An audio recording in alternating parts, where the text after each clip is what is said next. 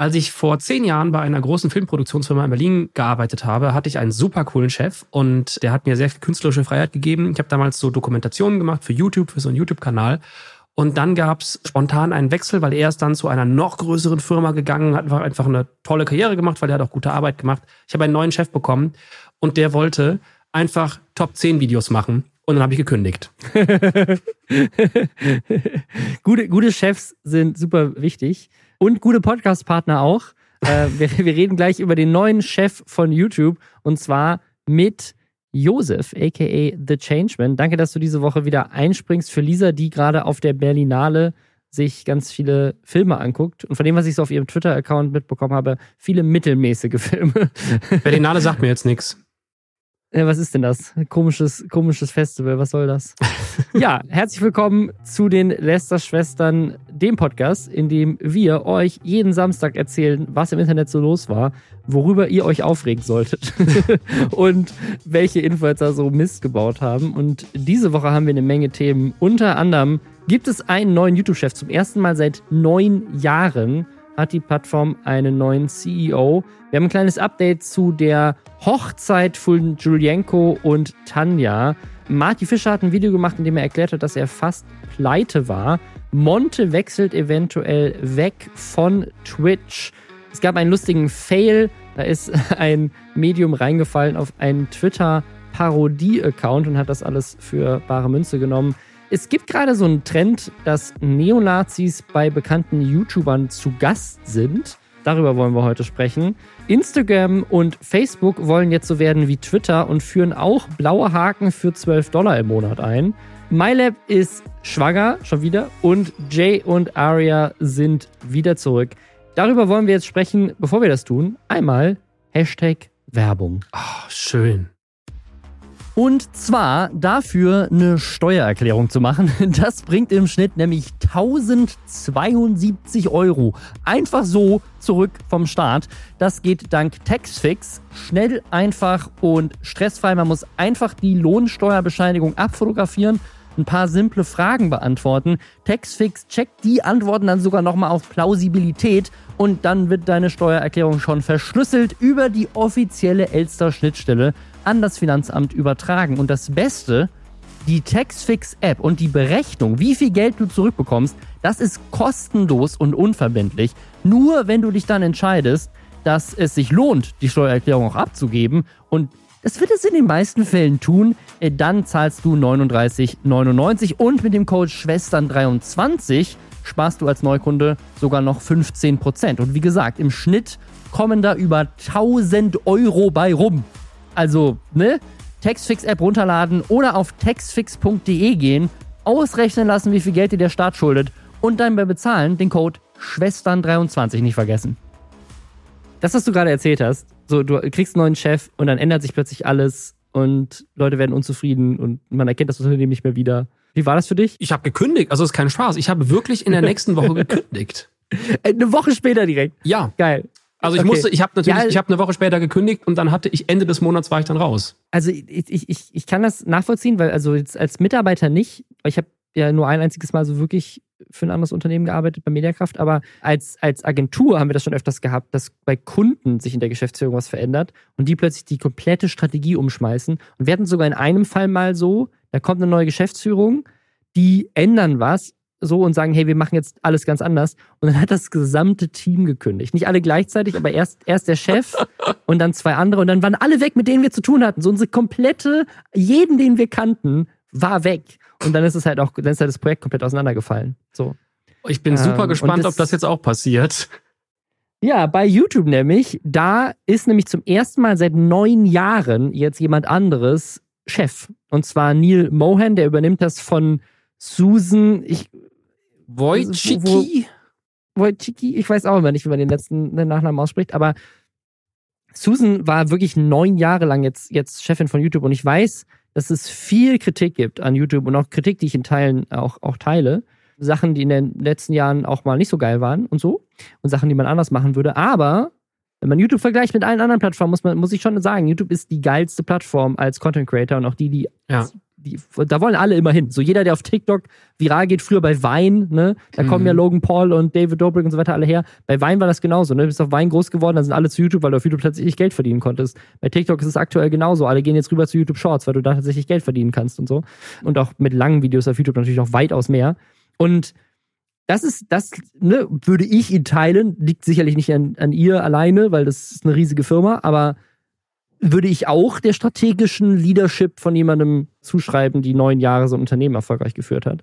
Und die ist ja wirklich von Anfang an dabei gewesen, ne? Also, die, ich, ich, soweit ich das, wenn ich das richtig in Erinnerung habe, wurde YouTube in ihrer Garage, äh, nicht, äh, nicht YouTube, sondern Google, Google sogar, in ihrer Garage nicht gegründet, aber so die ersten Jahre war das das Büro, war ihre Garage von Mhm. Google, weil die so früh dabei war bei Google. Und ist ja auch sicherlich Multimilliardärin wahrscheinlich, weil sie einfach so viele Anteile an, an Google hat.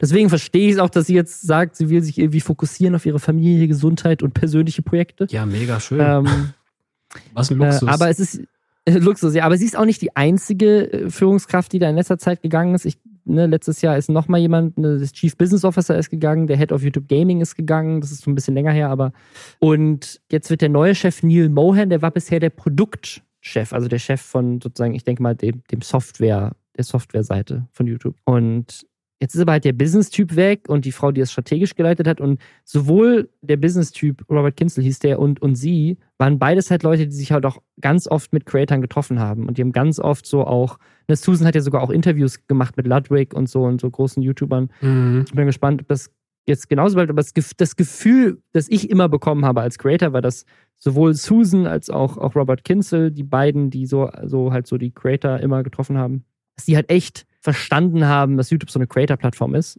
Und das Schlimmste, was jetzt passieren könnte, ist, dass halt mit jemandem, der so von der Produktseite kommt, das halt vielleicht verloren geht. Obwohl, er war doch derjenige, der gesagt hat, wir bringen NFTs auf YouTube. Ist doch eine gute Grundlage für die Zukunft. Das, das, da, haben, da haben sich auch so ein paar Leute äh, drüber, drüber aufgeregt. Da weiß natürlich auch nicht, ob, ob, ob der alleine sowas kommuniziert hat, ohne dass jemand wie Susan das auch abgesegnet hat. Das weiß ja nicht. Ich weiß ja nicht, wie das intern funktioniert. Aber das da habe ich tatsächlich auf Twitter gesehen, da hat jemand gepostet, so, hey, das ist der Typ, der gesagt hat, wir wollen NFTs auf YouTube bringen. Und anscheinend steckt der wohl auch so im Thema Krypto, Metaverse und, und Web 3 so mit drin. Also Heieiei. Nö, weiß ich nicht. Mal gucken. Also ich bin mal gespannt. Es ist auf jeden Fall die größte Änderung für YouTube, seitdem ich, glaube ich, auf YouTube bin, weil, ja, neues, neue Geschäftsführung. Wie gesagt, kommt dann rein und sagt, jetzt machen wir nur noch Top 10 Videos. Ich hoffe nicht. Weißt du, wer keine Ja, Top mal 10 gucken. Videos mehr macht? Hat er je Top 10 Videos Ich gemacht? glaube nicht. Gar nicht. Julienko? Meinst du Julienko? Ich meine Julienko, weil ich habe letzte Woche euren Podcast gehört und dachte mir die ganze Zeit, verschwende ich gerade mein Leben mit diesem Scheiß einfach und hat trotzdem Spaß daran gehabt, wie ihr die ganze Zeit überlegt habt, ah, war es so, war es so, war es so. Und jetzt finde ich hier ganz schön, wie das sehr kurz zusammengefasst ist in diesem Dokument, was wir hier bekommen haben zur Vorbereitung. Alle wurden verarscht. Ja, also ihr habt, falls ihr es nicht mitbekommen habt, äh, es gab ein Gerücht, oder es gibt es schon länger, dass, dass Julienko und seine neue Freundin Tanja, dass sie vielleicht sogar schon verheiratet sind und sie auch Tanja Klaassen heißt. Da gab es so ein paar Indizien, die sie aber auch immer irgendwie zu streuen scheint. Und das letzte Indiz, dass die beiden verheiratet sind, war halt tatsächlich einfach die Info, wir waren in den Flitterwochen, was man ja halt macht, wenn man geheiratet hat. Äh, Und zwar haben die so eine Karte gepostet von ihrer Fluggesellschaft, mit der sie geflogen sind, wo einfach so Happy Honeymoon drauf stand und dann auf der Rückseite auch, hey, danke, dass ihr mit uns geflogen seid und so ein kleiner Absatz zum Thema Honeymoon und so.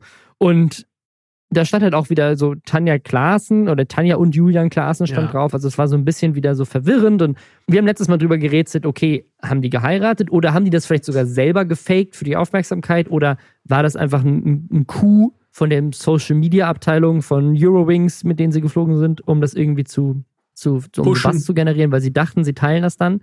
Und was danach passiert ist, ist, ist es gibt ein TikTok und in diesem TikTok deckt, ich glaube, eine der ersten, die auch auf TikTok auf diesen Post von Tanja hingewiesen hat mit dieser Honeymoon-Karte, deckt auf, dass sich jemand bei ihr gemeldet hat von der Crew, also von den, von der irgendeine Stewardess oder so, auch von dem, von diesem Flug.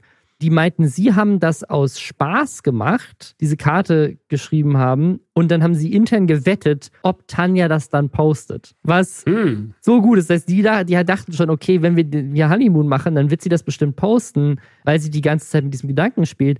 Und jetzt kommt der Punkt, den ich an diesem TikTok am spannendsten fand. Es war gar nicht, dass das irgendwie, die Crew hat sich das ausgedacht, so als Gag. Das Spannendste ist wohl, dass Tanja sich bedankt hat bei der Stewardess dafür, dass sie das so geschrieben haben. Also Tanja und Julian Klaassen. Dafür hat sie sich explizit bedankt. Und man könnte jetzt meinen, sie hat sich bedankt, weil sie das dann besser posten kann in der Story, um die Gerüchteküche anzuheizen. Das Macht wirkt Sinn. sehr kalkuliert dadurch. Ja, aber ich meine, für die ist das ja auch bares Geld. Du, solange über dich gesprochen wird, gerade in dieser sehr krass boulevardesken Mhm. Welt, ist es ja so, dass du damit ja auch Aufmerksamkeit, Präsenz und gleich Geld verdienst. Ne? Du bist natürlich immer mehr wert, wenn mehr über dich gesprochen wird. Und vielleicht ist es in den Wochen davor wieder ein bisschen runtergegangen. Weil, wenn wir jetzt mal ganz ehrlich sind, rein inhaltlich bieten die beiden ja, also die kreieren ja nichts. Es gibt ja sonst keinen Grund, also korrigiere mich da gern, vielleicht sehe ich das falsch, aber es entsteht da ja nichts, warum ich zuschalte, oder? Ich meine, sie hat, sie, gut, sie postet Instagram-Fotos, aber er macht doch gar nichts mehr. Ja, also, also auf YouTube glaube ich nicht so wirklich. Nee, er postet auch so ein bisschen auf Instagram, aber auch nicht viel. Also ich, ich weiß auch nicht, ob die haben die einfach so viel Geld schon verdient, dass sie ausgesorgt haben. Aber ich meine, sie machen halt noch Werbung auf Instagram. Vielleicht lohnt sich das einfach. Kannst du schon davon alleine leben bei der Größe. Also sein letztes Video auf YouTube ist immer noch mit Bibi, von daher, Ja, ja. das ist neun Monate alt. Also dann, ja, also ich, keine Ahnung. Also ist das Haus, ist das alles schon abbezahlt gewesen? Wahrscheinlich. Kriegt ihr einfach ganz viel Geld von, von Bibi als Teil der Scheidung? ah, ja. Ähm, wovon lebt Bibi eigentlich? Wir wissen es nicht. Ich, äh, ich, es ist, langsam wird's auch, also langsam frage ich mich auch, wann kommt Bibi wieder? Ich wette ja immer noch, dass es dieses Jahr ist, aber mal gucken, ob ich, ob ich mit dieser Wette vielleicht am Ende falsch liege. Wieder zwei Monate vergangen ohne Bibi-Content. Vielleicht kommt sie nie wieder, sondern lebt einfach glücklich die absolute Frührente. Ja, das heißt aber auch, sie muss echt genug Geld haben, dass sie dann nicht irgendwie pleite geht. So wie Marty Fischer. Marty Fischer hat ein, ein Video gepostet diese Woche, ja, wunderschöne. Und zwar zusammen mit Deichkind, finde ich auch wieder eine coole äh, Promo. Und da erzählt er, dass er fast insolvent war 2019, Ja. also gar nicht vor zu langer Zeit. Dann sich zum ersten Mal Management geholt hat und seitdem geht es ihm finanziell wohl besser. Ich kenne Marty ja auch schon, schon lange, lange Zeit. Wir hatten früher mal zusammen ein Büro den Space Frogs und wusste auch, das ne? auch nicht. Genau, ja, ja. Wusste, wusste nicht, dass er, dass es wirklich finanziell so sch schlecht um ihn stand. Also ich erinnere mich daran noch, weil ich habe ja mit ihm auch immer gedreht für den Kika und ja auch für ihn geschrieben und durfte da als Regisseur ein Auto für ihn arbeiten. Das hat super Spaß gemacht. Und da, das war dann ja auch die Phase Du hast 2019. leider lustig mitgeschrieben? Ja, ich habe leider, ich habe leider lustig mitgeschrieben und ich habe leider laut sehr, sehr viel geschrieben. Ach krass, wusste ich gar nicht. Ja, das war leider laut war ein richtig großes Projekt. Also leider lustig habe ich bin ich als Regisseur eingestiegen und im ich glaube in der zweiten Staffel habe ich angefangen mitzuschreiben und bei leider laut habe ich dann halt richtig Masse, richtig Masse Lustig. Bücher geschrieben. Da habe ich einen ganz ganz großen äh, Autorenanteil gehabt und also habe teilweise meine eigenen Sachen geschrieben, teilweise für äh, andere Regisseurinnen und Regisseure. Wir haben das ja mit fünf Filmschaffenden gemacht. Und da haben wir natürlich auch, weil Martin und ich kennen uns ja auch schon lange äh, viel privat gesprochen.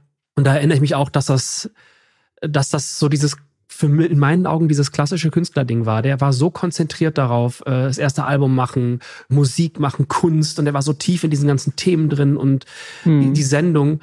Und ich, ich glaube, manchmal ist das für Künstler einfach wirklich, das ist so weit weg, dieses ganze Geschäftsding. Und es gibt einfach Leute, die können das ein bisschen parallel machen. Ich bin auch jemand, der da kein Fan von ist. Aber man, muss es halt machen. Und es gibt, glaube ich, einfach Leute, die können das gar nicht. Und deswegen bin ich so froh, dass äh, dann auch mit dem Management das äh, geklappt hat. Dann, ich glaube, 2020 oder 2019, Ende 2019, irgendwann da und ihn da rausgeholt hat, weil, ja, ich glaube einfach, er gehört wirklich zu den Leuten, der ist so ein genialer Künstler, aber niemand, der vielleicht so super diesen ganzen einmal im Quartal muss das und das Plus-Minus-Rechnung so auf dem Schirm hat. Und das gibt's, das gibt's ja so oft und das gibt's auch immer wieder. Ne? Also ich glaube, Ja. wir hatten es ja gerade von so neuen Creatern auf, auf TikTok und so. Und der- ich glaube, das ist das identische Problem. Keine Ahnung, YouTube Shorts jetzt, da kommt wieder eine neue Welle an neuen Leuten. Und gefühlt machen alle immer denselben Fehler. Seit Also Jahren. alle machen immer das, das Gleiche durch. Gibt ja von den Anfangszeiten, von denen haben wir schon in dem Podcast, glaube ich, schon ganz oft erzählt, diese, diese Mythen über Simon Desue, der angeblich sich nach seiner ersten großen Placement-Sache irgendwie einen Hammer gekauft hat, also diesen, dieses Auto, und nicht wusste, dass er Steuern zahlen muss. Und dann musste er dieses Auto mit hohem Verlust wieder verkaufen, weil das Auto ja irgendwie 50 Prozent seines Wertes verliert, wenn man es aus, dem- aus der Dealership rausfährt. so Und weil, weil er nicht wusste, dass man Steuern zahlen muss. Ne? Und ich, Ja. ich, ich habe auch noch bis vor ein paar Jahren, also wirklich, keine Ahnung, zuletzt glaube ich so 2019 oder so, auch Stories gehört von YouTubern, die dachten, man muss auf die Einnahmen, die YouTube einem überweist, keine Steuern zahlen, weil die aus Irland kommen. Ja, ja, ja, ja, ja. Und das stimmt. Man muss keine Mehrwertsteuer zahlen darauf, weil das, aber man muss trotzdem Einkommenssteuer zahlen. Und es gab halt Leute, die dachten so, ja, okay, wenn ich keine Mehrwertsteuer zahlen muss, dann muss ich auch keine Einkommenssteuer zahlen. Ja, absurd. Ja, ich erinnere mich so. an viele YouTuber aus Köln, die da auch viele Probleme hatten, aber ich weiß nicht, wie viel davon öffentlich ist, aber es waren dann tatsächlich in dem Fall eher die Leute, wo es einen nicht so überrascht hatten. Bei Marty hat es mich dann doch überrascht, weil ich immer dachte, da ist dann doch irgendjemand, der sich ein bisschen drum kümmert, damit der Mann einfach Platz für seine Kunst hat. Ja, das hat er jetzt. Und falls ihr, falls ihr von dem Kunst sehen wollt, er hat gleichzeitig auch mit äh, Deichkind ein ja. Wie geht eigentlich Musikvideo hochgeladen. Und das ist einfach unglaublich cool. Also ich finde das hier generell bin ich schon ein großer Fan von, von Marty, aber dass er jetzt wirklich mit Deichkind zusammen quasi einen, einen eigenen Song produziert, mit denen zusammen, um zu erklären, gleichzeitig parallel, wie die ihre Musik machen. Ja. Einfach sehr, sehr cooles Video. Ja, finde ich auch. Es hat richtig Spaß gemacht. Hat eh immer Spaß, Künstler beim Machen zu sehen, finde ich. Was mir persönlich nicht so riesen Spaß macht, ist Glücksspiel auf irgendwelchen Streaming-Plattformen. Ja, ja, ja. Das ist ja immer noch ein großes Thema. Diese ganzen Casino-Streams auf Twitch und letztes Jahr hat Twitch ja angekündigt, das war so eine sehr halbgare Ankündigung, dass Glücksspiel-Streams bei ihnen gebannt werden, aber nicht wirklich. Also es wurden, ich glaube, zwei oder ein paar mehr Glücksspielseiten gebannt auf Twitch und die größte davon ist Stake. Stake ja. ist so eine Krypto, ist das, glaube ich. Ich glaube, die basieren viel auf Krypto, Krypto-Gambling-Website. Und die haben auch, also die, die müssen unglaublich viel Geld verdienen, weil die sind krass verbandelt auch so mit Drake. Ich glaube, Drake ist so deren Marketinggesicht, der Rapper Drake. Ja. Die sponsern irgendwie einen, einen Fußballverein, die sponsern ein Formel-1-Team. Sponsern die meinen Film? Sponsern vielleicht, also haben sie vielleicht Lust? Langspielfilm, Horror? Vielleicht, vielleicht könntest du, wenn, wenn das wenn das Horror im Casino ist und man stattdessen ins Online-Casino gehen soll, dann vielleicht. So jemand erstickt so an irgendwie so Chips. So, so, hm. keine Ahnung, oder so beim, beim Crabs kriegt jemand Würfel gegen den Kopf und stirbt einfach. Sowas. So beim bei Roulette Hand, Hand, Hand eingequetscht im Roulette-Rad und das hm. Blut spritzt überall hin. Das klingt gut. Ja, sowas. Wenn, wenn du das machst, dann sponsern sie es bestimmt. Dann so, okay, die, die, dieser Horror erlebst du in dem echten Casino, komm lieber online. Ja, auf jeden Fall, äh, die, diese, diese Plattform, unter anderem, weil sie halt von Twitch gebannt äh, ist, hat wohl irgendwie indirekt, da gab es aber so einen großen Streamer namens Trainwreck, der irgendwie behauptet hat, er würde eine neue Streaming-Plattform gründen und dann kam irgendwie raus, Stake.com steckt irgendwie dahinter.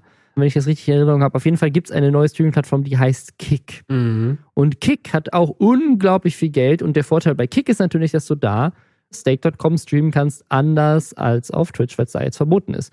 Und Kick kündigt die ganze Zeit neue Streamer an, unter anderem jetzt im Januar schon sind die großen deutschen umstrittenen bekannt durch Wir schlagen uns hinter der Gamescom Streamer Orange Morange und Skurrows Orange ähm, Morange gewechselt. Ora Orange Morange. Ah, Orange Morange. Gewechselt auf Kick. Ich glaube, die streamen immer noch auf, auf Twitch, aber halt das, der Glücksspiel-Content ist jetzt auf Kick. Und werden dafür sicherlich auch sehr viel Geld bekommen haben. Sehr, sehr, sehr, sehr, sehr viel ja, Geld. Ja. Ähm, angeblich 2,7 Millionen.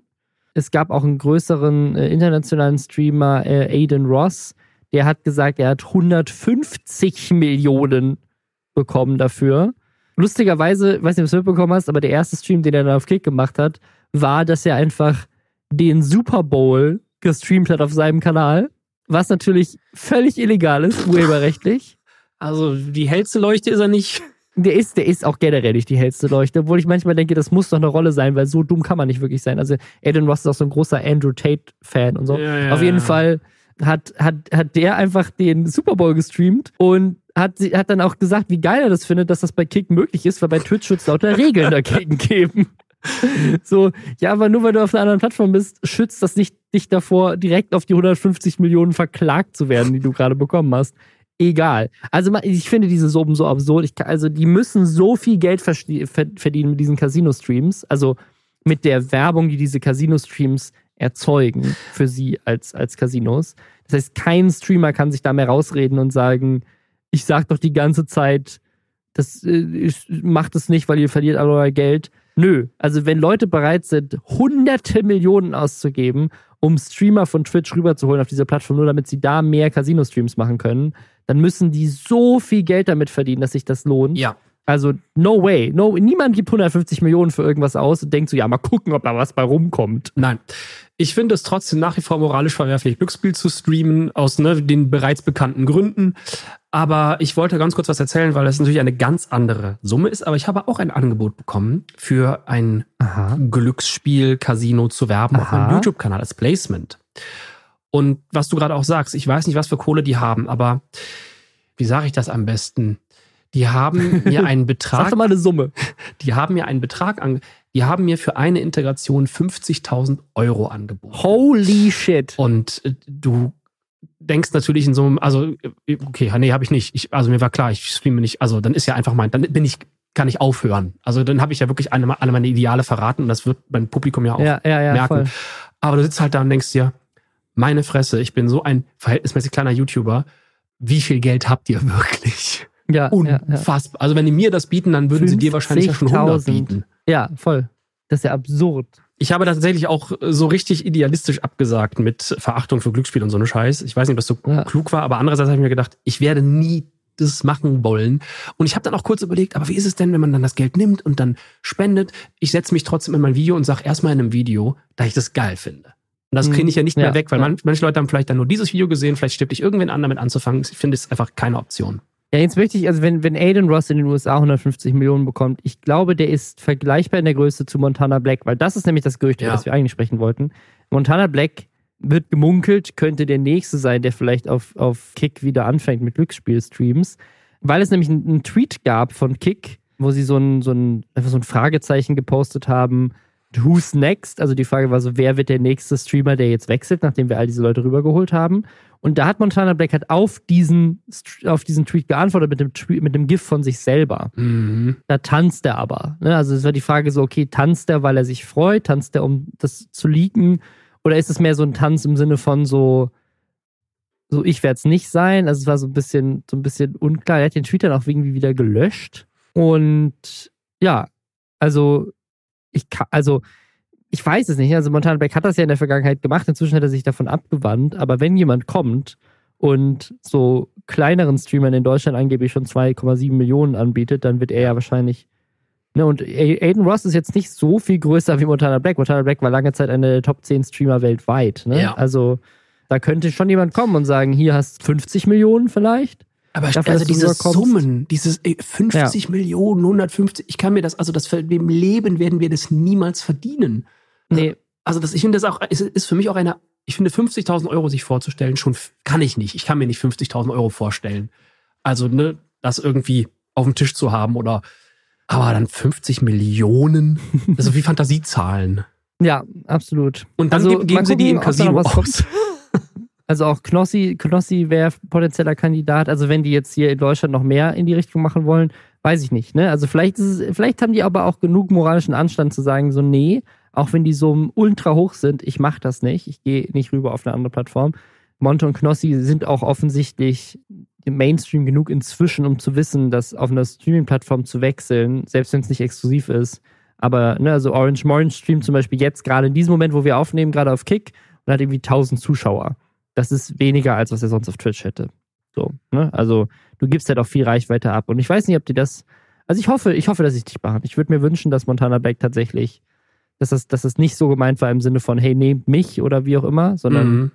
im Sinne von so, hahaha, ihr kriegt mich nicht. Vielleicht ist Kick aber auch bald Geschichte, wie eine Marke, von der ich gar nicht wusste, dass sie bald Geschichte ist. Ja, also, was ich so lustig finde, ist, irgendwie hat es mich traurig gemacht, aber gleichzeitig habe ich, die- hab ich dann drüber nachgedacht, dachte, wann habe ich das letzte Mal in meinem Leben Punica getrunken?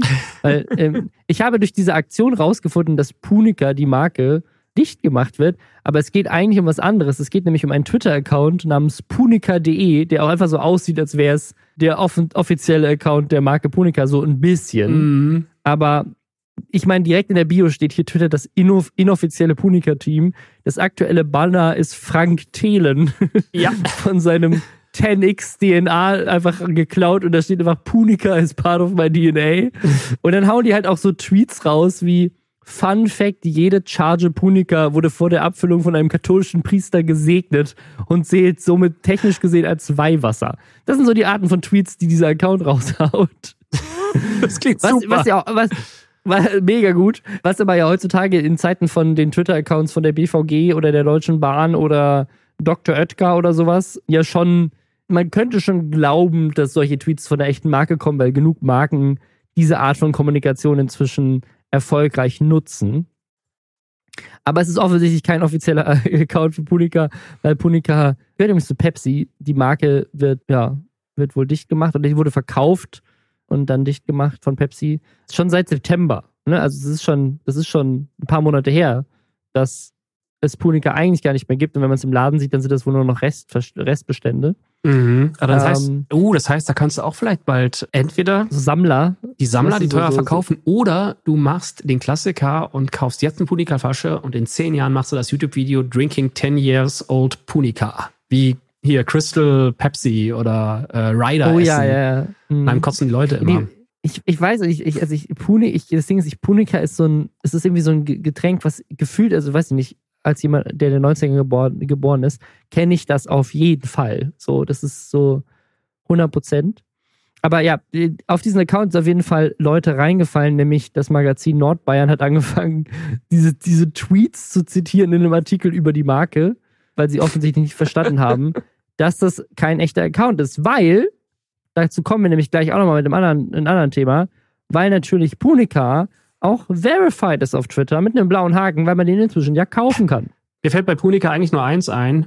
Und zwar ein Song von, ich glaube, Jelo und Abdi. Jeder weiß, ich komme bei Hackmack mit einer leeren Punika Glasflasche ohne Deckel.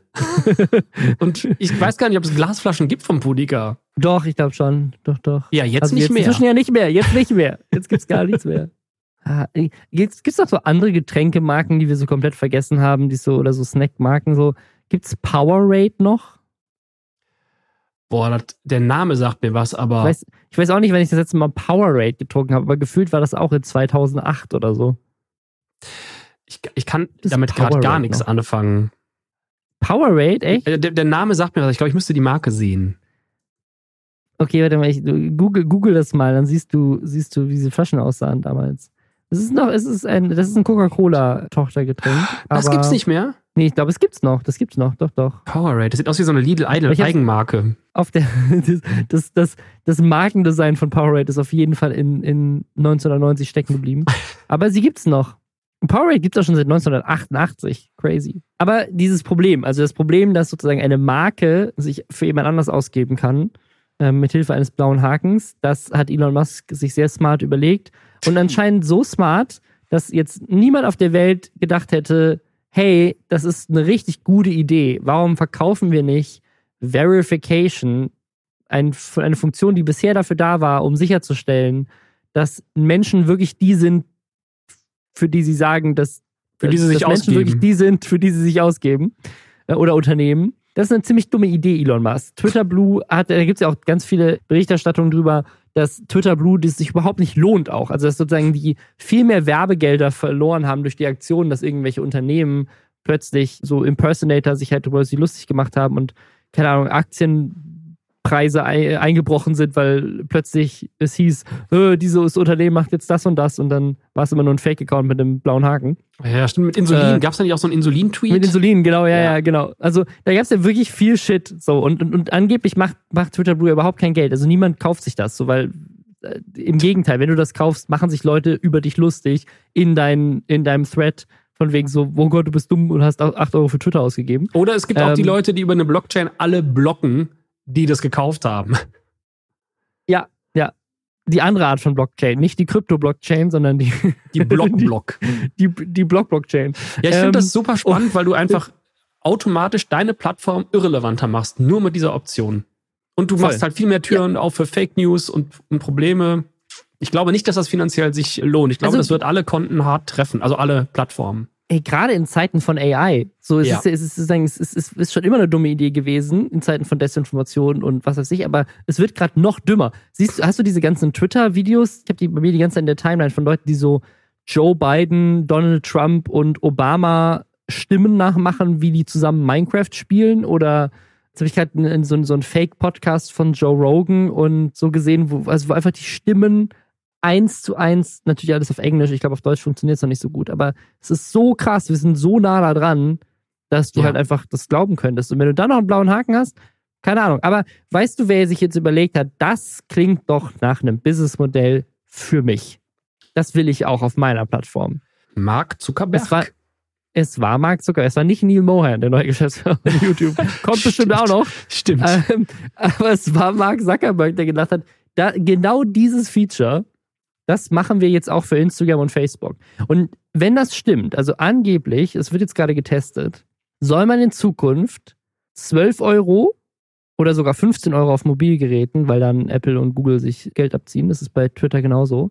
15 Dollar im Monat, wenn du es auf deinem Handy kaufst, kriegst du einen blauen Haken auf Twitter oder äh, kriegst du einen blauen Haken auf Facebook und Instagram. Und nicht nur das, du kriegst sogar Kundensupport eine Sache, die es bisher, soweit ich weiß, gar nicht gab.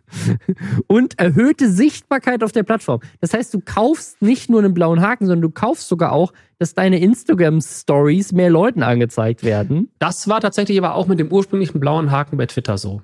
Erhöhte so? sich, ja. Als ich den blauen Haken hatte, sind mir etliche Leute gefolgt und ich glaube, die hatten Bots an, die einfach anderen verifizierten YouTubern ja, ja, folgen, weil mhm. äh, Jenna Marbles war auf einmal dann drin ähm, und ein paar ja. andere. Und ich war einfach, ich habe damals immer Screenshots davon gemacht, weil ich das so krass fand. Die habe ich auch noch alle. Äh, weil ich dachte, was ist denn hier los? Und habe dann halt später von jemandem gehört, der bei Twitter gearbeitet hat, nee, die folgen anderen verifizierten Accounts, weil je mehr verifizierte Accounts dir folgen, wenn du verifiziert bist, desto noch mehr wirst du angezeigt. Und das war tatsächlich so. Es haben mich einfach auf einmal ganz viele Leute entdeckt. Meine Follower sind so nach oben gegangen mit diesem Verifizierungshaken. Dann hatte ich aber die Idee, geil, ich kann ja anfangen, einmal die Woche zwischen 18 und 20 Uhr mich als jemand anders auszugeben und ein bisschen Satire zu betreiben. Da habe ich noch viel Satire gemacht. Und dann war ich Alexander Gauland, Helene Fischer, Haftbefehl und Friedrich Merz. Und Friedrich Merz hat mich sofort auf Twitter angezeigt. Mein Konto wurde gesperrt, ich habe meinen Haken verloren und musste eine E-Mail schreiben an Twitter, damit die mein Konto wieder freigeschaltet haben. Den Haken gab es nicht zurück. Die haben auch gesagt, ja, nichts von wegen Satire. Die Titanic hat das aber mitbekommen, damals das Satire-Magazin, fand das super lustig, haben mich angeschrieben, die ganzen Redakteure sind mir gefolgt und haben die damit angefangen und haben nie Ärger bekommen, weil die sind ja ein Satire-Magazin. Das war die Begründung von Twitter, als ich mich beschwert habe. Von daher fühle ich es, aber kann auf jeden Fall bestätigen, auf Twitter zumindest war es so. Der Haken hat dir größere Sichtbarkeit verliehen. Das Ding ist nur, also ich bin, ich bin tatsächlich auf Twitter noch nie verified gewesen, aber auf Facebook? Instagram bin ich das. Auf Facebook glaube ich auch, aber auf Instagram auf jeden Fall. Und das, also das, das bedeutet natürlich nicht so viel, aber zum Beispiel jetzt auf YouTube, blauen Haken ist da ja auch nochmal ganz wichtig, wenn du in den Kommentaren bist. Und das ist bei Instagram halt auch so. Ne? Also kommentieren auf Instagram in blauen Haken ist schon sehr viel cooler, weil du halt einfach mehr wahrgenommen wirst. Ja. Und als jemand, der, also gerade gerade so diese, also gerade dieser Punkt mit, dass du halt echt bist, so dass es wirklich dein Account ist, das finde ich schon irgendwie wichtig. Ja. Und diese Kombination jetzt auch auf Instagram auszuweiten, also wenn jeder sich einfach so einen blauen Haken kaufen kann, angeblich soll das mit einer, mit einer, mit einem Ausweis passieren, also das ist nochmal ein bisschen anders als bei, als bei Twitter, wo, wo einfach jeder den kaufen kann und damit ist gar keine Verification kombiniert. Also bei Facebook wird es schon so sein, dass zumindest die Identität, das, das ist so wie Verified sein auf Tinder. Mhm. Das ist, äh, was einmal postident gemacht oder sowas und mhm. du kannst sagen, so, das ist, ich, ich bin wirklich diese Person. Aber ich, ich, also, keine Ahnung, das, wenn jeder verified ist, ist keiner mehr verified. Weißt du, was ja, ich meine? So, ja. dann, wie, wie hebst du dann noch das ab? So, also du kannst, einfach jeder User hat einfach einen blauen Haken. Genau, du kannst halt entweder sagen, jeder, der sich wirklich postident als sich wirklich als Mensch äh, ausgewiesen hat, bekommt einen blauen Haken. Oder du sagst, wir bestimmen, wer eine wichtige Persönlichkeit ist und diesen Haken bekommt. Im hier, hier Twitter jetzt irgendwie Journalisten oder was weiß ich, ne, auf Instagram Promis oder wie auch immer man das dann entscheiden möchte. Ja, ich bin mal gespannt, wie das ankommt. Vor allem, also andersrum, wer bereit dafür ist, 12 Dollar oder 15 Dollar sogar im Monat dafür auszugeben. Also das eine ist ja sagen, was für einen Effekt hat das auf die Plattform und okay, dann ist Verification halt nicht mehr wertvoll. Also so viel mache ich mir jetzt auch nicht aus meinem blauen Haken, dass das jetzt große, großen Einfluss auf mich hat, wenn ich den nicht mehr habe. So, dann ist das halt so. Oder beziehungsweise wenn alle anderen den auch haben. Ja, das ist eher egal.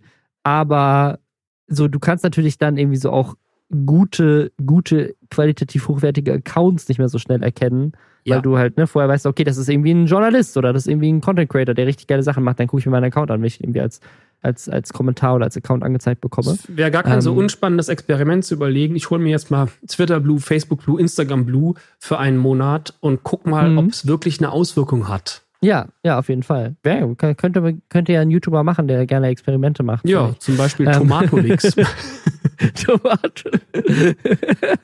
Aber andersrum ist eher die Frage, ist wirklich jemand bereit, dafür Geld auszugeben? Also gibt's da, also ja, bei Twitter ja auch, aber es waren nicht, nicht so viele Leute, aber ist jemand dumm genug zu sagen, so, ja geil, ich krieg einen blauen Haken, 12 Euro jeden Monat. Das ist mehr als die meisten Streamingdienste. ich, ich weiß auch gar nicht, ob das mit, ob das so dumm genug, sondern ich glaube, es gibt einfach Leute, für die ist das, wenn es wirklich ne, auch einen Effekt hat, hat das auch was mit Prestige zu tun. Also als mein blauer Haken weg war, fand ich das schon schade, weil ich natürlich nicht mehr so aufgetaucht bin, wenn ich kommentiert habe, nicht mehr so wahrgenommen wurde. Es war schon wie so Aber das müssen sie ja wegnehmen, oder? Ist das nicht so? Also, früher war es, früher war es auch so, dass du auf Twitter, wenn dir Leute, die verified sind, antworten, dann werden die auch in deiner Inbox hast du Nachricht ähm, bekommen. Mhm. hervorgehoben. Hast du eine, oder eine Pop-up-Notification. Du konntest quasi bei Twitter einstellen, dass du, porti äh, dass du nur Pop-up-Notifications bekommst von Leuten, die verified sind, Ja. wenn die dir antworten. Ne? Und ich weiß es nicht, weil mir niemand antwortet, der verified ist auf Twitter und schon gar niemand, der Twitter Blue hat. Aber wenn das jetzt in Zukunft nicht geändert wird und jeder kauft sich eine Verification, dann ist das Feature ja komplett hin, hinfällig. Weißt du, also wenn ich Mhm. für jeden eine Notification bekomme und jeder ist verified, dann, dann, also, dann will ich ja gar keine Notifications mehr bekommen. Also, es ist absurd. Das Prestige geht damit verloren, finde ich. Also, Auf du jeden verkaufst Fall. dir das Prestige. Auf jeden Und Fall. bei Twitter ist es jetzt schon weg und das wird bei Facebook auch schnell passieren. Naja, mal gucken. Mal gucken, wie das Feature dann in Realität aussieht und ob irgendjemand sich das kaufen wird. Was man sich übrigens nicht kaufen kann, ist äh, Integrität oder Moral oder ich weiß nicht.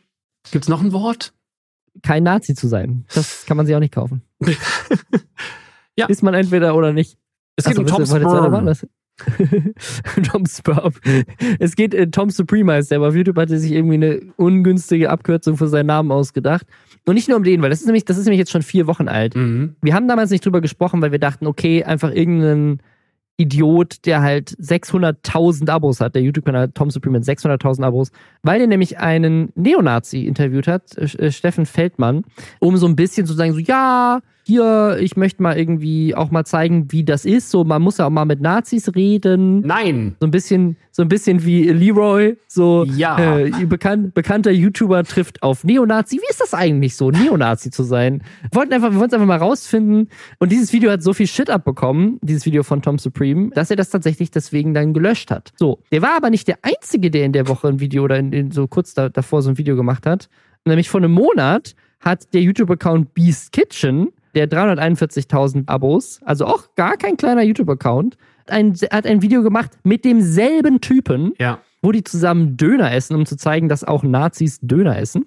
Das hat 693.000 Views. Und die Kommentare Ja. sind alle so, ja geil, da, die reden einfach zivilisiert, obwohl sie nicht einer Meinung sind. Respekt dafür, auch wenn er keine gute Ideologie verfolgt. Trotzdem Respekt, dass er mit jemandem redet, der nicht seiner Meinung ist. Respekt an den Nazi. Sehr, sehr, Ja. sehr stark. Große Klasse. Wir sind alle Menschen meinungsverschieden, aber doch, Leute, es gibt einen Unterschied zwischen Meinungsverschiedenheiten und der eine ist rechtsextrem. Das ist, da ist ein kleiner Unterschied. So, und der Grund, warum wir jetzt drüber reden, so wir dachten, okay, gut, es sind halt irgendwie zwei Fälle. Der Typ hat irgendwie ein bisschen Promo gemacht aus irgendeinem Grund. So derselbe Typ ist jetzt aufgetaucht bei Manuelsen Mhm. und hat da auch nochmal ein Video gemacht, wo der mit denen redet und genau das gleiche passiert. Wir sagen so, ja geil, endlich reden die mal miteinander. So, das, das war wohl in einem Livestream und auch, auch da wieder äh, lauter Kommentare, die das extrem loben und es scheinen Ja. alles relativ junge Männer zu sein, die diese Accounts gucken Ja, keine Überraschung. Mhm. die, die hier die, also wo, wo irgendwie, äh, da, da scheint so ein Typ zu sein, der, der Neonazi ist und gerade so eine Social Eine Media. Tour macht, Ja. eine Promotour macht und in Deutschland wirklich drei der größten YouTube-Kanäle, also nicht die größten, aber drei, drei wirklich extrem große YouTube-Kanäle dafür, dass sie das mitmachen, Ja. mit mehreren hunderttausend Abos, innerhalb von einem Monat drei Accounts sagen so, ja, das finde ich gut, die Videos haben viel Klicks, den laden wir auch Richtig. zu uns ein. Und dann reden wir mal mit dem und dann unterhalten wir uns einfach mal drüber, so wie das einfach ist, mal mit einem Nazi zu reden. Ich finde das so schrecklich, auch vor allem, weil die ja diese ganzen, erstmal ist natürlich Hass keine Meinung und diese äh, Ideologie ist keine Meinung, auch dieser Bullshit, die haben andere Meinungen. Das eine ist einfach keine Meinung. Es hat nichts mit einer Meinung zu tun. Aber das Gefährliche ist halt, er wird auch in manchen Videos nicht als Nazi, sondern als Deutscher, als stolzer Typ, als Nationalist betitelt und nicht als, mhm. als Rechtsradikaler, als, ja, was ist das alles, ne? Menschenhasser. Und abgesehen davon, man bietet keine Plattform für Nazis, man spricht nicht mit Nazis, auf gar keinen Fall. Da gibt's auch keine Diskussionsgrundlage, finde ich persönlich. Da ist einfach ein Punkt erreicht, wo es auch keine Diskussionsgrundlage gibt, weil dein Gegenüber im Zweifel dich tot sehen möchte, je nachdem, welche Nationalität du angehörst, ob, oder ob du trans bist oder irgendwas. Es gibt keine Grundlage für ein Gespräch und es gibt vor allem keine Grundlage, solchen Menschen eine Plattform zu bieten. Ich finde das unfassbar. Vor allem, weil sie ja auch die ganzen beschissenen, kranken Ideen von diesem Nazi verharmlosen, weil sie ja dann drüber sprechen, ach, das ist deine Meinung, ah, okay, ja, das ist meine Meinung, aber sehen wir ein bisschen anders. Es ist kein, es sind keine Meinungen und es ist vor allem nicht gleichwertig und es ist keine Grundlage für eine Diskussion. Ja, es fallen auch so sehr, sehr problematische Aussagen von, von Manuelsen, wie zum Beispiel, da ging es ja um Mastenpflicht und dann sagt er, der Gegner sind nicht die Ausländer und auch nicht der Steven, also der, der Neonazi, sondern der Staat. Also, ja, Manuelsen ist, ist auch leider so, auch in, diesem, in, diesem, in dieser Hip-Hop-Ecke, der driftet gerade auch so ein bisschen weg. Ja, also es ist, es, ich, ich finde es unglaublich gefährlich, wie salonfähig es anscheinend ist auf Kanälen mit teilweise 600.000 Abos in Deutschland. Und dann auch in den Kommentaren es unglaublich wenig Kritik gibt, wo Leute überhaupt nicht verstehen, was da gerade passiert. Weil der Typ, muss man auch sagen, also der ist halt in dieser Zielgruppe anscheinend ja auch sympathisch. So, das ist ja auch, so, das ist, das ist ja gerade das Gefährliche. Also jemand, der, der von, von den Leuten selber. Mhm. Also, man muss jetzt sagen, so nicht, nicht wir nennen den ein Neonazi, sondern das Video von Beast Kitchen heißt Migrant trifft auf Neonazi. Der Typ bezeichnet sich selber offen als Neonazi. Das ist sein, seine Identität. So, das ist ja. sozusagen, der ist ja stolz drauf. Und Leute auf YouTube laden Videos hoch und denken so, ja, das ist eine gute Idee. Lass mal mit einem Neonazi zusammen ein Video machen und einfach mal drüber reden, dass ja seine Meinung eigentlich, eigentlich haben wir, eigentlich, wir haben zwar Meinungsverschiedenheiten, aber wir sind ja alle nur Menschen und ja, der hat auch ein paar gute Punkte. Ja, ein paar, ein paar gute Sachen hat der gesagt, der Hitler hat die Autobahn Das passiert gebaut. in diesen Videos. Videos mit Hunderttausenden von Views. In denen Manuelsen auch zum Beispiel äh, unter anderem ja auch sagt, ja, man sollte den ganzen politischen Scheiß einfach mal vergessen. Vergessen wir einfach mal den politischen Scheiß, den Neonazis von sich geben. Das ist unmöglich. Also wirklich so, als gehst du, nee, ich möchte jetzt wieder nicht irgendeine Metapher bringen, aber du kannst, das kannst doch nicht sagen, wie vergessen den ganzen Menschen hast, ja. die ganzen Krankenpläne, die Umsturzfantasien, die Menschen, die sie tot sehen wollen und reden mal ein bisschen nett miteinander. Es ist, es ist wirklich absurd und es ist sehr beängstigend und ich muss sagen, irgendwie auch komisch. Ich weiß, ich weiß nicht, also ich weiß nicht, woran das liegt. Also glaubst du, es liegt daran, weil dieser, dieser Steven Feldmann einfach irgendwie sehr gut da drin ist, jetzt PR zu machen, für was auch immer und warum jetzt gerade in diesem Moment? Oder liegt es daran, dass, und das ist nämlich meine Theorie, dass Leute wie dieser Tom und dieser Manuelsen gesehen haben, dass der bei diesem Beast Kitchen, ein Kanal mit 340.000 Abos, 700.000 Views generiert hat und denken sich, das ist guter Klick-Content. Da machen wir jetzt auch mit, den laden wir auch zu uns ein, damit wir schöne Views machen. Ich befürchte, es ist genau das. Es ist sehr kontrovers, es garantiert Klicks. Es ist so wie, ach, ich will schon wieder nicht den Vergleich, aber ich denke gerade dran, es ist wie dieser Moment, wo die militante Veganerin überall eingeladen wurde, weil sie eine sehr extreme Haltung hat. Den Leute wissen, es gibt auf ja, jeden Fall ja, Klicks. Ne? Ja. Die hat natürlich nochmal eine andere Haltung, obwohl die, glaube ich, auch in letzter Zeit irgendwie abgedriftet ist, aber das weiß ich gerade nicht genau, deswegen lasse ich das jetzt mal außen vor, weil ich da nicht informiert genug bin. Aber auch halt jemand, der sehr extrem ist. Und hier haben wir jemanden, der auch sehr extrem ist. Und dann denken die wahrscheinlich, das gibt Klicks. Aber anders als jemand, der einfach vegan ist und über irgendwie Ernährung sprechen möchte, kannst du halt nicht mit einem Nazi sprechen. Obwohl ich glaube, die hat doch auch irgendeinen Mist erzählt in letzter Zeit, oder? Hat die nicht auch so Nazi-Zeugs erzählt? Ja, es gab so, es gab so Vorwürfe für, aber da ja, wollen wir gar nicht drüber reden, aber ich glaube, es war so, dass sie halt den, die, die nicht vegane Ernährung mit dem Holocaust verglichen hat und so Sachen. Uff, uff, uff. Dickes Uff. Ja, das, ja, okay, machen wir das Thema gerade mal nicht auf, aber wir lesen uns auf Reddit wahrscheinlich durch die Kommentare. also ich, ich will auch gar nicht weiter darüber reden, weil es irgendwie, es, mich macht es unglaublich wütend, aber ich ja. finde es, ich, ich kenne jetzt niemanden von diesen YouTubern persönlich, die gerade diesen Content machen, aber ich finde, da müsste ein viel größerer Aufschrei passieren, was da gerade auf dieser Plattform passiert und so, mich erinnert das so ein bisschen an, an sozusagen den, den Fame von Andrew Tate, weißt du? Weil das ist, an einer Stelle reden sie auch wie Männermentalität und so. Ja, es ist einfach so diese, irgendwelche Dudes mit einer sehr jungen, sehr männlichen Zielgruppe machen gerade Nazis wieder salonfähig. So, und das ist gefährlich. So, da ja. müssen wir alle mehr dagegen halten. Aber ganz anderes Thema. Guckt euch lieber gute Videos an, wie zum Beispiel die auf diesem YouTube-Kanal namens The Changeman. Und ich habe gehört, da kommt auch ein sehr kontroverses Video am Montag, stimmt. nämlich eins, für das du höchstwahrscheinlich verhaftet wirst. Das stimmt leider wirklich. Es kommt am Montag ein Video und zwar habe ich, es war wirklich eine, es war so eine Schnapsidee. Manchmal hat man wirklich so Schnapsideen.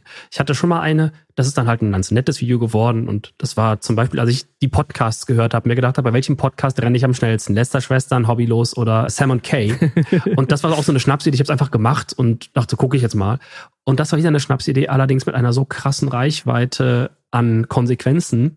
Und zwar habe ich gedacht, was passiert eigentlich als jemand, der noch nie geklaut hat, wenn ich mal eine Woche lang klaue und zwar mich immer steigere. Ich fange im Supermarkt an und ne, arbeite mich langsam hoch zu immer teureren Artikeln und Läden. Und ich habe eine rechtliche Beratung für das Video, deswegen dauert es alles sehr lange, weil ich tatsächlich das auch gemacht habe. Ich werde es natürlich entsprechend äh, einordnen, alles. Es ist ja trotzdem eine journalistische äh, Herangehensweise. Für, für, eine Videoidee. Leute, pass auf, heute filme ich mich dabei, wie ich Dinge klaue und liefere das Beweis. Das ist, wie, wie gut ist das? Genau. Aber was ist, ist also es ist genau das. Aber, es ist also, natürlich mit, mit Beweismaterial, aber ich bin auch nicht. Ey, ich habe Leute auch. Hast äh, du die Sachen zurückgegeben oder hast du, äh, ist es wirklich so, dass du hast du im Rewe irgendwie halt einfach einen Apfel geklaut und dann das ist äh, die, die Leute vom Rewe finden das raus, wenn das Video droppt? Es war nicht, also ich, ich kann jetzt noch nicht, ich bin noch nicht ganz fertig. Also es kommt am Montag, aber wir gehen mit dem Skript gerade, ich gehe mit den Anwälten dieses Skript gerade noch durch, deswegen kann ich noch nicht. Äh die besten Videos sind immer die mit Anwälten einmal checken müssen, ob man das Video veröffentlichen darf oder nicht. Genau, und es, ey, wir, die sind das Skript immer wieder durchgegangen und gesagt, ah, das musst du anders formulieren, weil das ist sonst eine theoretisch ein Aufruf zum Diebstahl, weil du sagst ja, wie du das gemacht hast und das ist ja ein Schlupfloch in diesem Laden und theoretisch ist das Anstiftung zum Diebstahl, weil du einen Fehler im System gefunden hast. Das heißt, du musst hier äh, das anders formulieren und dann bei Bildmaterial, ich habe mich halt bei allen Sachen gefilmt, meinten die, ja, das hier ja. kannst du nicht zeigen. Das müsstest du dann einfach etwas versteckt zeigen. Es gab so viel Zeug, wo ich nicht drüber nachgedacht hatte, weil es dann rechtlich super problematisch ist. Und wenn man es so macht, ist es nicht so problematisch. Und dann, welche Briefe geschrieben werden müssen, welche Kontakte hergestellt werden müssen im Hintergrund, damit es halt beim Release nicht einfach die Monsterkonsequenz gibt und ich einfach sieben Anzeigen kriege. Aber also ich meine, es ist eine Sache zu sagen, ich mache etwas, was dann mit dem Video auffliegen kann und lass mich deswegen rechtlich beraten. Aber hast du denn zu keinem Zeitpunkt mega Schiss gehabt, dass du nicht einfach währenddessen erwischt wirst?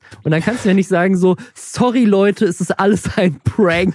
Ich mache das für ein YouTube-Experiment. Weil wenn das funktioniert, dann gehe ich jetzt auch einfach in jeden Laden und klau einfach, habe ich eine Kamera dabei und sag so, nein, nein, nein, ich bin YouTuber.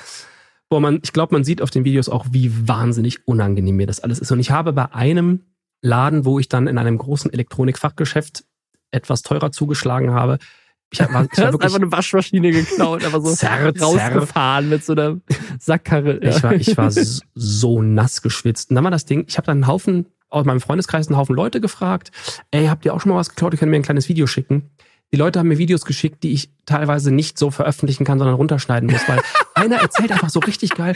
Nö, ich hab, wenn ich hab, du den Anwalt brauchst, um deine Freunde zu beraten. Die sind noch Sorry, schlimmer. Das könnt ihr nicht sagen. Ähm, ein, ein, zwei relativ bekannte Personen auch aus meinem Freundeskreis haben mitgemacht und haben Sachen erzählt, wo ich dann danach denen geschrieben habe, hey, ich nehme das aus deiner Kindheit, weil was du danach erzählst, ist strafrechtlich relevant und du gibst da ja zu, dass du da und da das geklaut hast. Das ist ja ein Geständnis und ach so, ja, nee, dann schneid das nicht rein.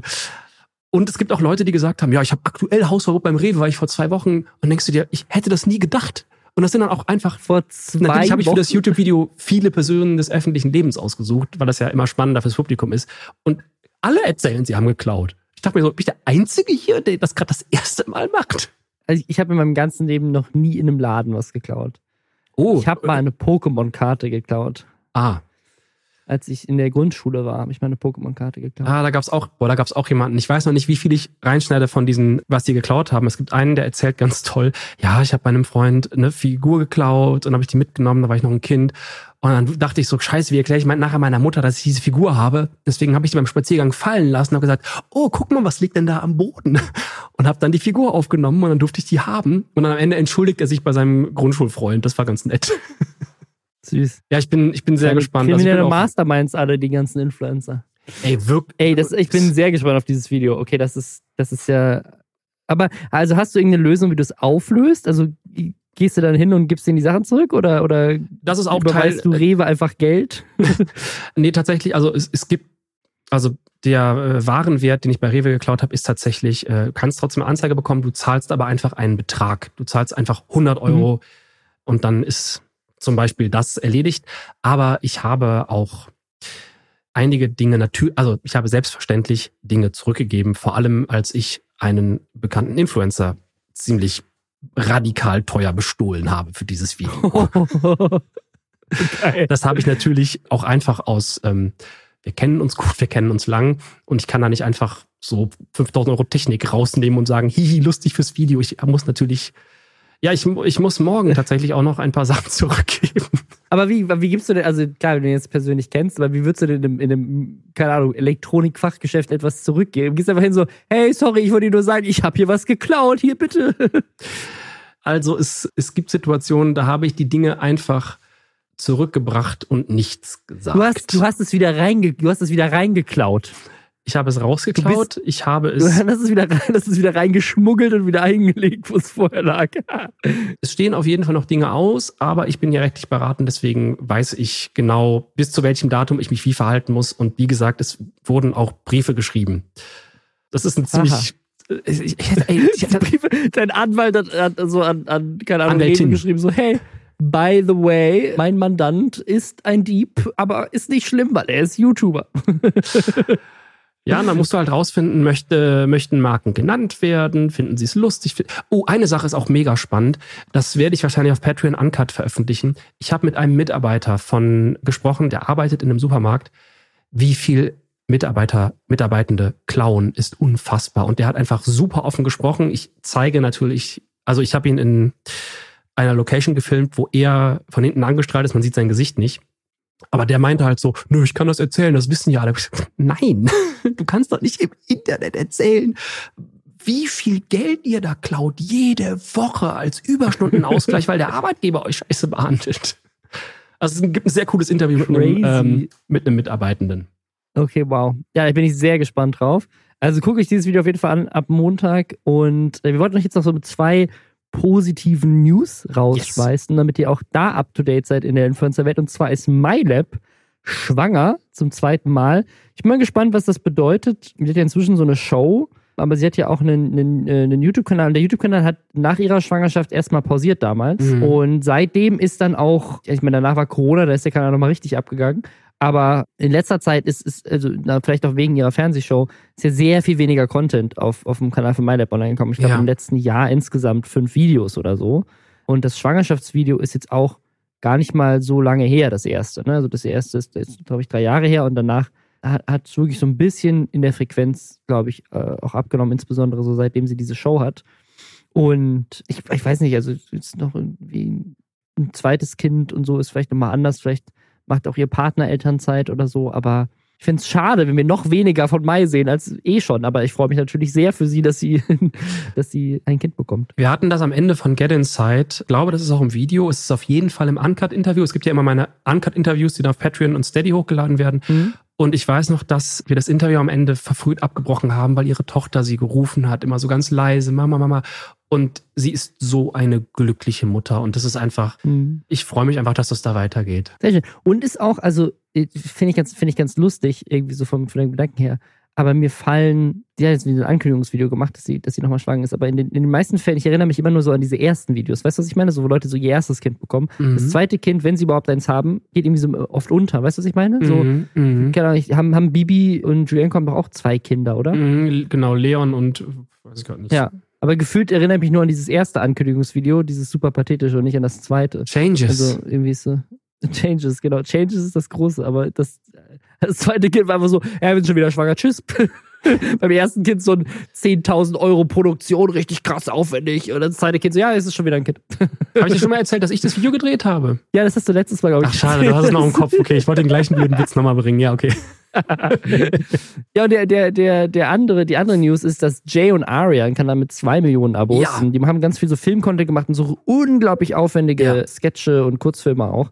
Musikvideos auch, also machen auch beide Musik. Die sind wieder da. Die waren ein ganzes Jahr lang nicht da, haben nur ihren Podcast gemacht, eine Zeit lang, haben die ganze Zeit keinen Content gemacht.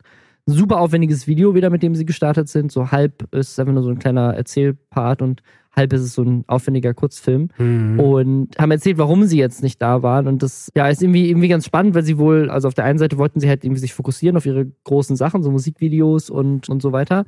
Und dann sind aber wohl viele Sachen durchgefallen, anscheinend, weil mehrere Songs aufgrund von urheberrechtlichen Bedenken nicht released werden konnten. Und mich auch gefragt habe, so, okay, wie passiert das denn? Sampled vielleicht, also vielleicht etwas wahrscheinlich, radikaler. wahrscheinlich Samples genutzt, so, ja. Mhm. Und dass man die dann aber komplett wegschmeißen muss. Dann haben sie wohl ein anderes riesiges Filmprojekt machen sollen, was dann auch irgendwie abgesagt wurde. Und dann hatten, wollten sie wieder anfangen und dann so eine kleine tragische News hatte, ähm, Ja. weil der Vater von Jay äh, Krebs hatte und dann leider auch verstorben ist und das hat ihn wohl verständlicherweise Ja, ja. so nicht unbedingt kreativ gemacht und dann war er so ein bisschen weg. Und jetzt sind sie aber wieder da und haben wohl viele coole Projekte. Und Ja. die sind ja, also ist jetzt nicht auf dem Level von Julian Bam, aber was so, was so hochqualitative, richtig top. aufwendige ja. Sketche gibt, sind die schon einer der wenigen Kanäle, die es überhaupt noch gibt, die sowas machen in, Und in Deutschland. Ich, ich weiß auch gar nicht, also Level von Julian Bam, ich finde das auch schwer zu vergleichen, weil Jaron Aria haben mit Mr. Robot damals zum Beispiel einfach auch Sachen gemacht, da hatten die so krasse Stunts drin, wie Jay Ja, einfach ja, aus dem dritten Stock springt und da waren so fette Sachen dann dabei.